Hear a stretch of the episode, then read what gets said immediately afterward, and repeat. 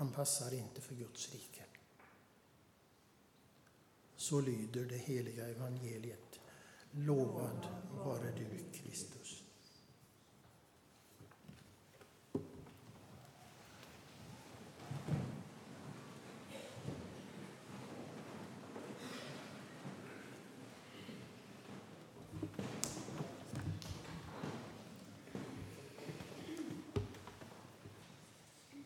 Det känns gott att få se er alla. Vad fint att få hälsa på så många från olika kyrkor. Även om jag tycker precis som Björn Escherud sa när han kom in här att Gud har bara en församling här i Habo. Fast vi möts i lite olika byggnader, men i princip så är det bara en enda församling ändå. Så är det ju. Gud kan inte vara splittrad och församlingen kan inte vara splittrad. Vi är ett i Kristus. Det känns bra att stå här. Jag ska försöka vänja mig vid den här talarstolen nu. Så är det. Till hösten börjar jag en viss tjänst här i församlingen så jag ska bli pastor igen. Kan ni tänka er? Ja. Gamla gubben. Ja. ja.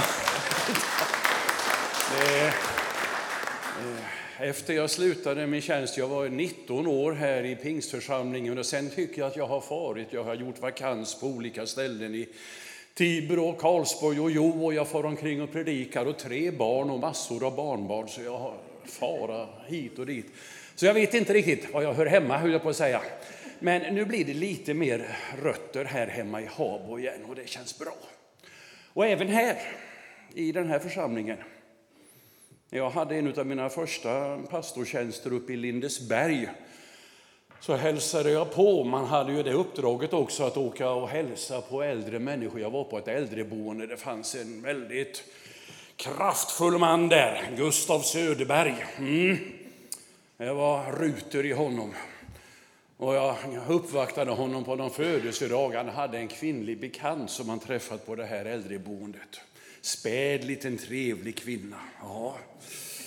Så när jag gick därifrån så hälsade jag på Gustav och sa Gud välsigne dig Gustav.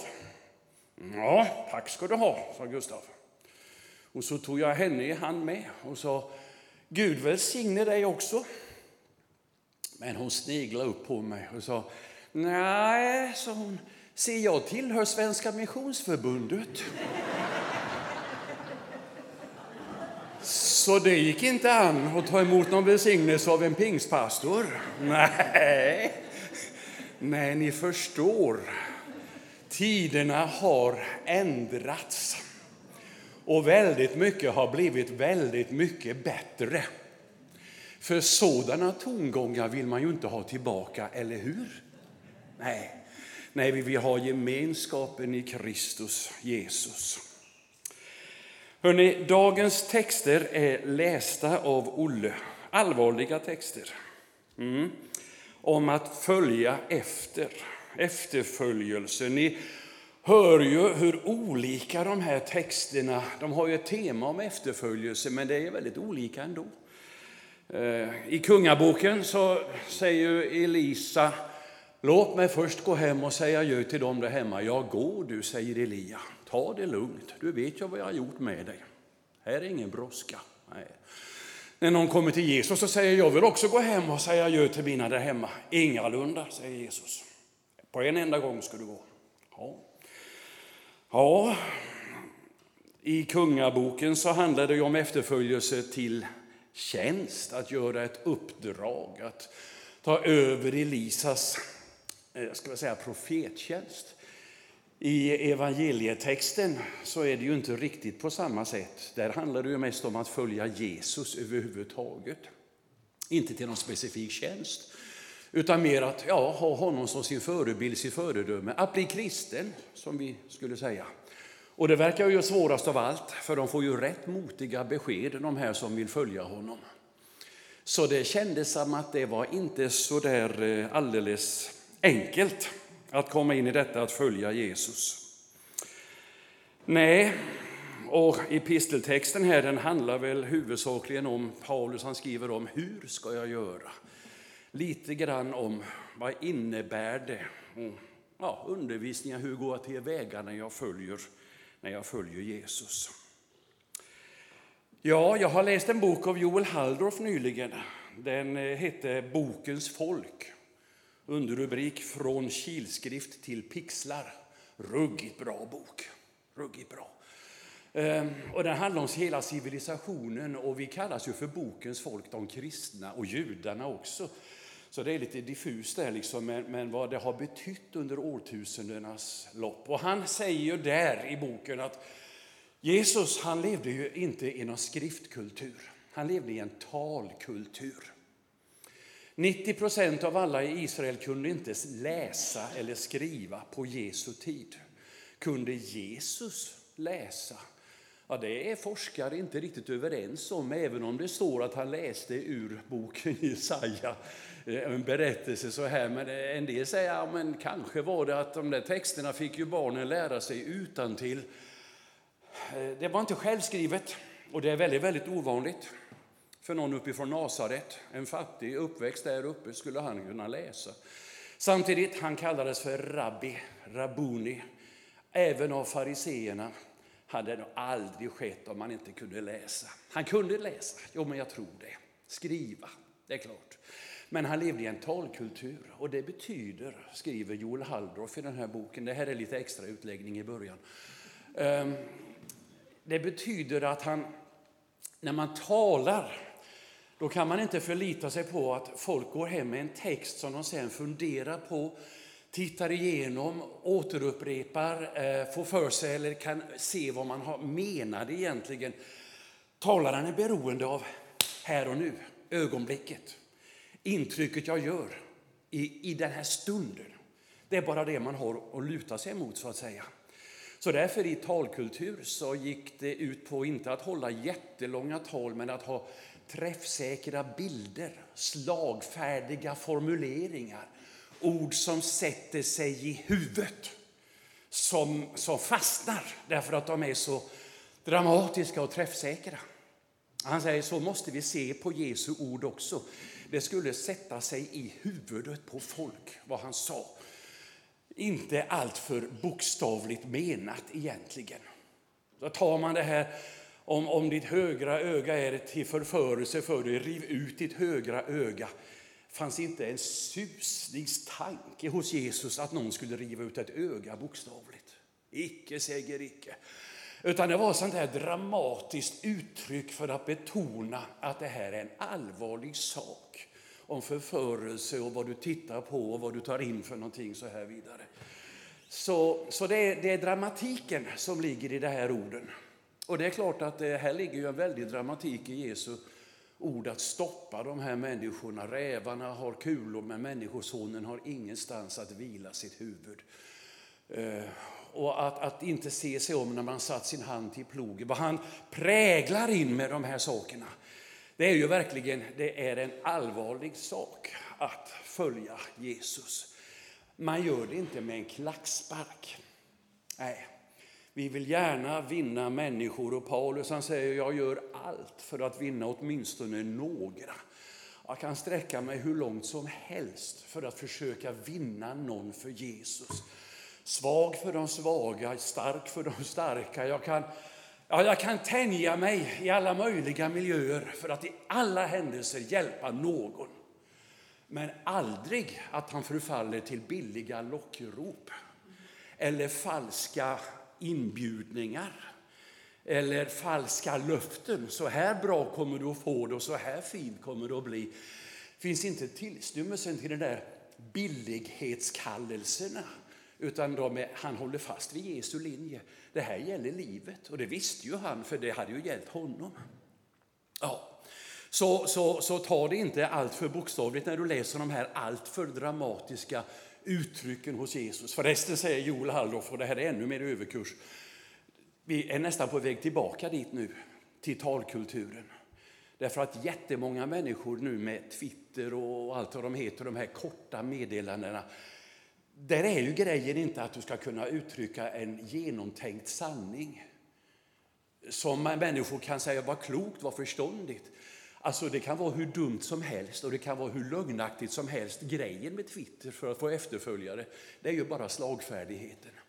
Det är ju träffsäkerheten på något sätt. Sen kan det vara överdrivet, svartvitt, felaktigt, vad som helst, men det ska fastna i huvudet. Mm. Och fastnar det bara där så får det en mental påverkan i det långa loppet. Lite otäckt det där, lite otäckt. För vi behöver ju tänka efter, fundera, välja. Ja ja, texten hos Lukas är stark, stort beslut. Och han säger utan vidare där att ja, men det kan bli slitningar i familjebanden, det kan innebära uppoffringar. Eh, vi kanske inte känt av det så mycket i vår del av världen, men det är klart utöver världen finns det många människor för vilka det är en helt annan typ av verklighet. Att det kostar något att följa Jesus. Går vi till den här texten hos Elisa och Elia så står det ju att Elia kastade sin mantel över honom. Mantel. Ja. Som Olle nämnde om här, vikten av manteln. Den är, alltså manteln, den, den är ju själva livet i hög utsträckning i Mellanöstern och på Jesu tid och kanske, nu är det ju inte så för nu kan de gå klädda hur som helst, men men det betydde ju väldigt mycket. Läser man Moseböckerna så stod det där att har du, har du tagit någons mantel i pant för att du har fordringar mot honom, en fattig människa. Men när kvällen kommer, gå dit, lämna tillbaks manteln. Han får inte vara utan mantel när nattens köld sätter in. Manteln det var den som man svepte om sig för att skydda mot kölden om man var tvungen att sova utomhus och det var kallt. Manteln kunde man rulla ihop till huvudkudde. Manteln kunde man vika upp så man fick en liten väska av den och där kunde man bära grejer. Säd som man hade fått eller plockat ute på åkern eller någonting så här vidare. Manteln var själva livets redskap. Så den hörde verkligen ihop med människan som sådan. Så det är klart att när, när, när Elia kastar sin mantel över honom så förstod han säkert vad det var. Mm. Det var fortsätt, fortsätt, ta över mitt uppdrag, mitt liv, följ efter mig. Det var inte bara ta över mitt jobb, Fortsätt att säga vad jag har sagt.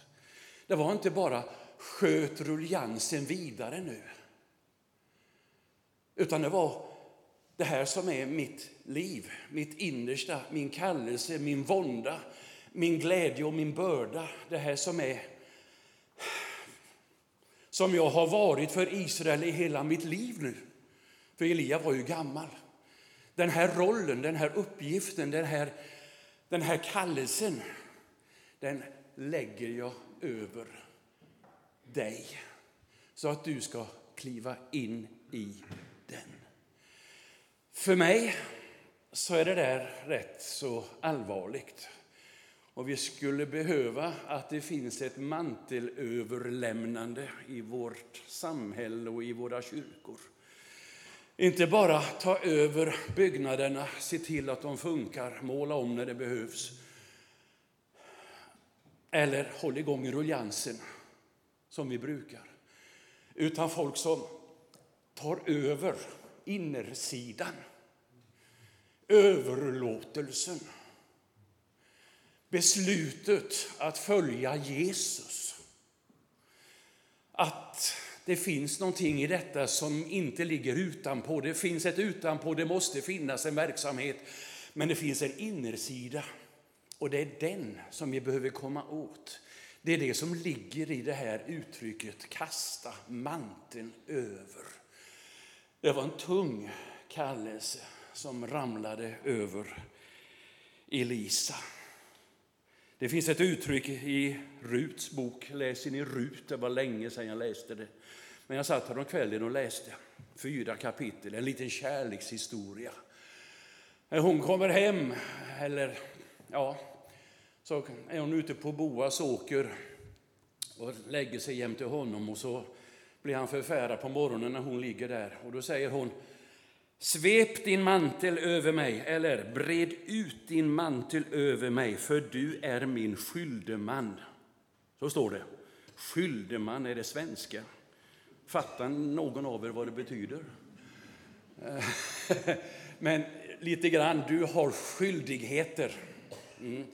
Du står i tur på något sätt. Han var inte först i tur, men du är faktiskt i ansvarsposition för mig. Ehm, mina egendomar och mitt liv. För hon var ensam, hennes man hade avlidit. Du har en skyldighetsposition mot mig. Bred ut din mantel över mig. Det är klart att jag tycker att det där är en vacker, vacker bön som jag kan bedja ibland. Herre, bred ut din mantel över mig. Mm, för du är min skyldeman. Du har gått in ett förbund med mig. Du har gett mig löften och jag har gett dig löften. Jag har lovat att tjäna dig, att följa dig, att fortsätta på den vägen. Jag har lovat att så gott jag kan vara din lärjunge och du har gett mig dina stora heliga löften. Herre, bred ut din mantel över mig. Ditt liv, att bli iklädd Kristus, det är väl liksom att bli iklädd hans mantel. Låt det bli både vad det gäller livsföring som kan synas och det innersta i mig. Mm. En vacker, väldigt vacker bild. Jesus hade ju också en mantel. Det står ju om den manteln till och med att människor kom fram för att röra vid honom. Man skulle röra vid hans mantel. Kommer ni ihåg kvinnan som sa om jag bara får röra vid hörntoften av hans mantel så blir jag helbrägdagjord. Det gick ut kraft ifrån Jesus när hon rörde vid manteln, för manteln var så förknippad med Jesus själv. Så att, att röra vid manteln, det var att röra vid själva Jesus själv. Han behövde också skyla sig om nätterna när han sov där ute på markerna och inte hade någonstans att ta vägen. Han levde med sin mantel hela livet. Den togs av honom när man skulle piska honom inför Golgata. Och han piskades blodig i andra kläder. Sen satte man på honom hans egen mantel igen. Så står det, väldigt uttryckligt. Alltså, någon av de där romerska soldaterna gick ju ifrån Golgata med Jesu mantel svept över sig. Har ni tänkt på det? De kastade lott om hans kläder. Någon av dem fick ju ta manteln, som säkert var den dyrbaraste och finaste. Mm. Livkläderna var också fin, för den var vävd i ett stycke, men manteln var ju ändå det största klädesplagget och det huvudsakligaste för att kunna klara livet. Där går den romerska soldaten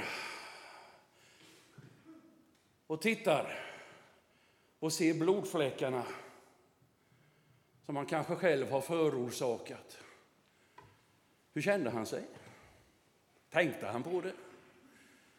Hade han hört någonting om berättelserna vad den här manteln hade varit med om? Hur många som hade velat bara röra vid den här manteln när den hängde på den där Jesusfiguren? Kanske tänkte han inte Jota på det. Var han iklädd Kristus? Ja, inte i den meningen som Paulus menar. Han gick klädd i Kristi mantel, men han hade ändå inte manteln på sig. Nej. Nej, jag funderar på det också ibland.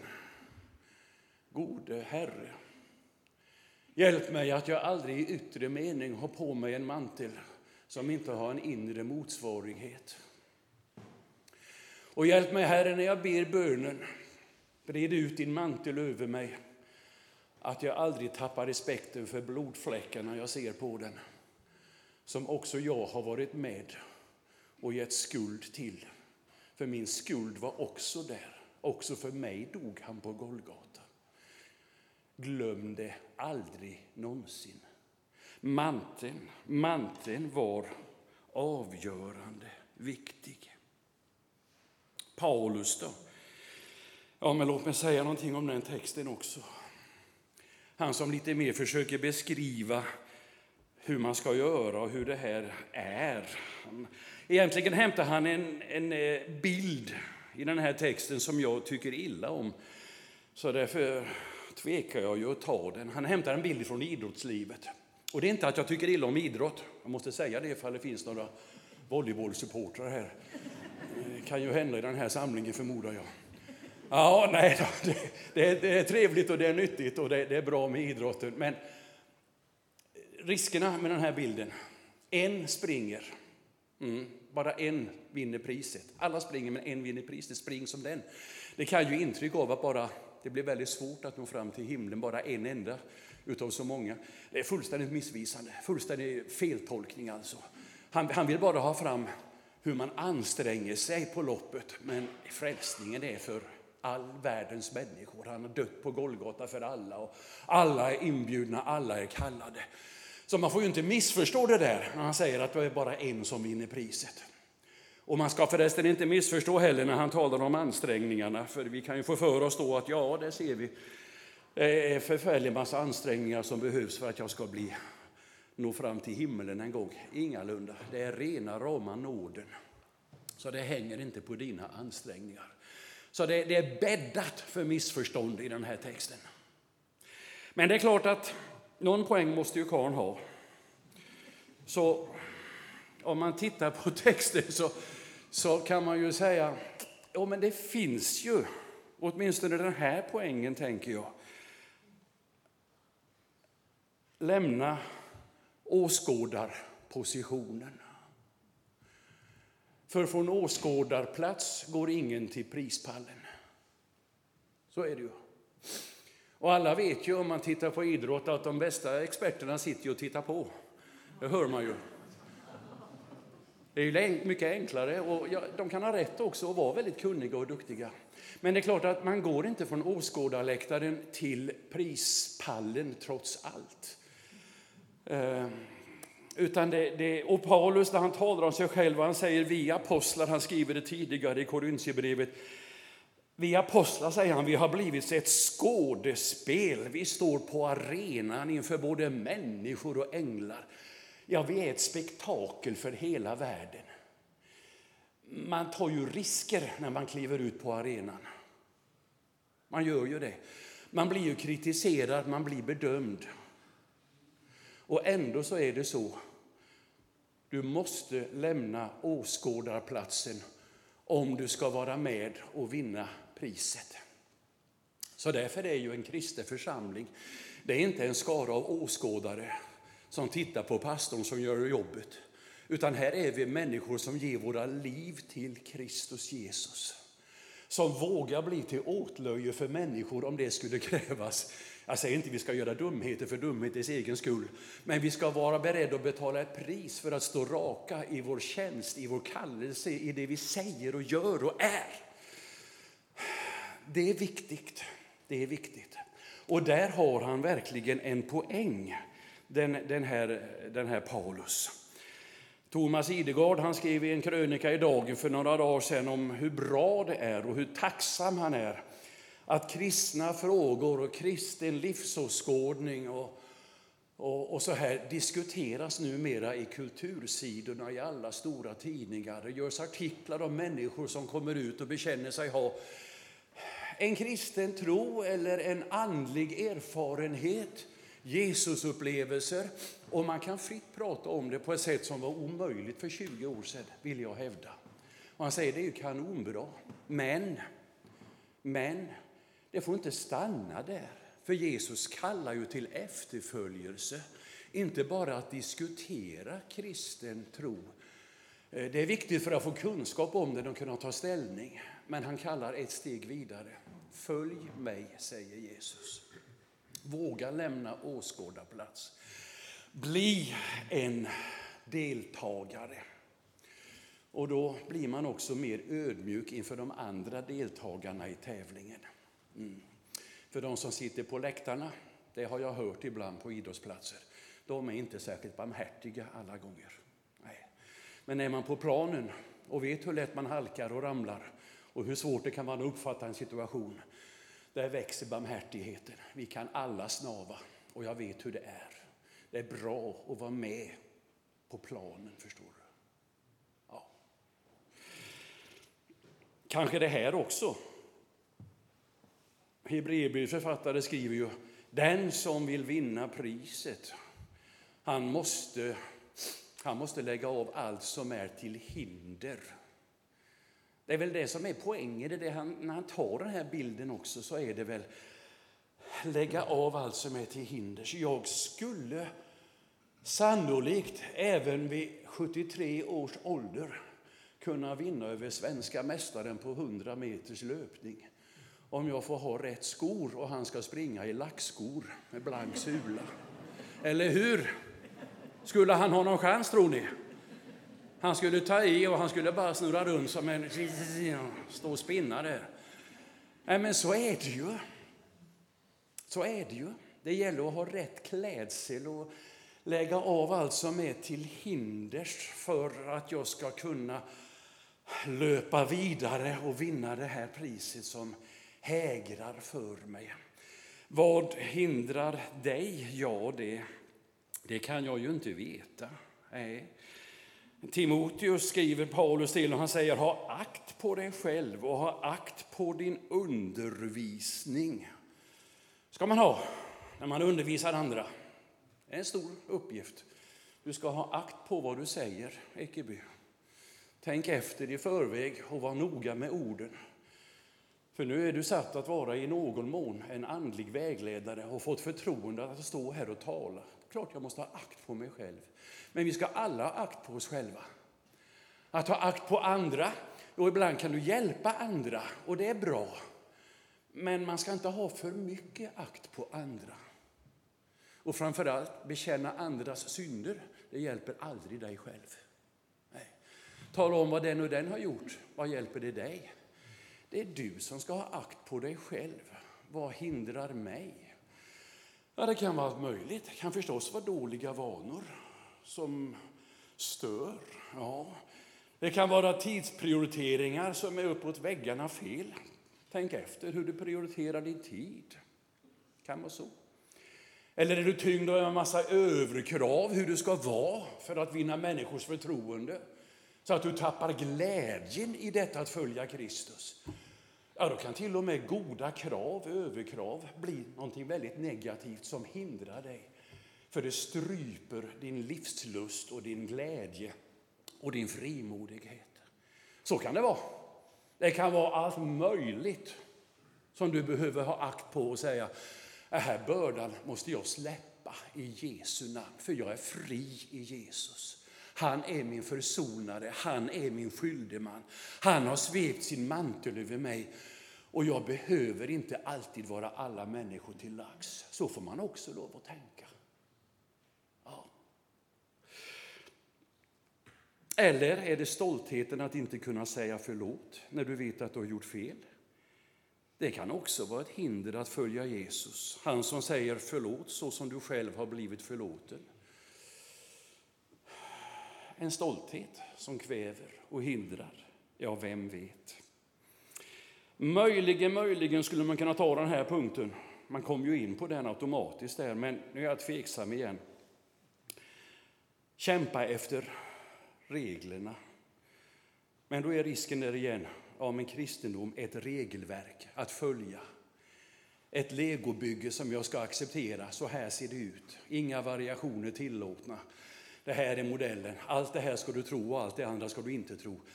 Oh! Och så här ska du göra och så här ska du inte göra. Ah! Eller hur? Nej, det är inte så med kristen tro. Men det är klart att, att det, finns, det finns regler. Det finns ändå någonting som, det måste finnas olika typer utav, utav regler. Jag sprang i orientering när jag var ung och det, det, det, det höll inte att hoppa över någon kontroll ute i skogarna och gina hit och dit. Utan det gäller ju att försöka följa efter. Mm. Allting blir ju bättre med regler. Fotboll, volleyboll. Ja. Eh, läste om en tant som sa till sin gubbe när han tittade på fotboll på lördagen. Hur kan du vara säker på att det inte är samma match de visar varje lördag? Nej, hur kan du vara säker på det? För henne var det bara en massa gubbar som sprang omkring och sparkade till höger och vänster. Hon tyckte det såg precis likadant ut varenda lördag. Blir du inte less på det? Det blir lite roligare om man kan reglerna. Om man vet var målen är någonstans och vad man får göra och inte får göra. Det är lite så. I kulturen, i det sociala samlivet, det är klart det finns regler för vad vi ska säga och uppträda för att det ska kunna leva tillsammans på ett smidigt sätt. Det finns dock grundläggande regler i Bibeln. Mm. Jesus säger, älska din nästa som du älskar dig själv. Är det en regel? Ja. Men den är svår att plika av så här, nu har jag gjort det. Men det är en regel som är övergripande och som tränger djupt in i hjärtat. Och som, jo men det är klart att det är en livsregel att följa. Skulle vi alla leva efter det, så annorlunda det skulle blivit. Eller som någon gav ut en bok och skrev, älska din nästas kyrka som din egen. Det är också fint. Ingen kan vara i alla kyrkor, ingen kan liksom eh, göra insatser överallt.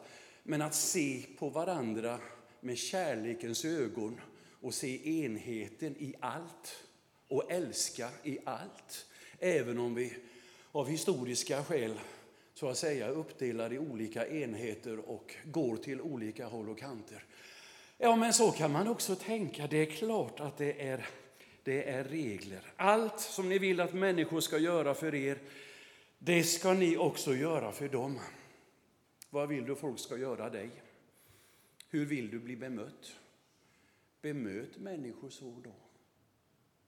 Det är en regel övergripande, allmänt hållen regel, svår att pricka av till 100 procent, men ändå en livsregel att, att följa. Det kan vara svårt ibland, mm, och då behöver vi varandra. För eh, ibland så har vi ju svårt med det där att ha akt på varandra, jag, jag, jag, på oss själva, jag vet ju det. Och då är det ju bra om det finns människor som har akt också på dig, inte för att peka ut dig, men för att hjälpa dig. Lita inte alltid för mycket på dig själv och dina egna känslor, för du är inget orakel. Men Guds heliga Ande bor i oss. Att bedja, kom heliga Ande över oss. Fyll mig med dig själv. Låt mig få del av dig. Ja, Herre, svep din mantel över mig. Alltså att leva med den bönen då har du goda förutsättningar att kunna växa, mogna och leva ett gott liv för Jesus de åren som blir dig givet. Amen. Nu ber jag en bön.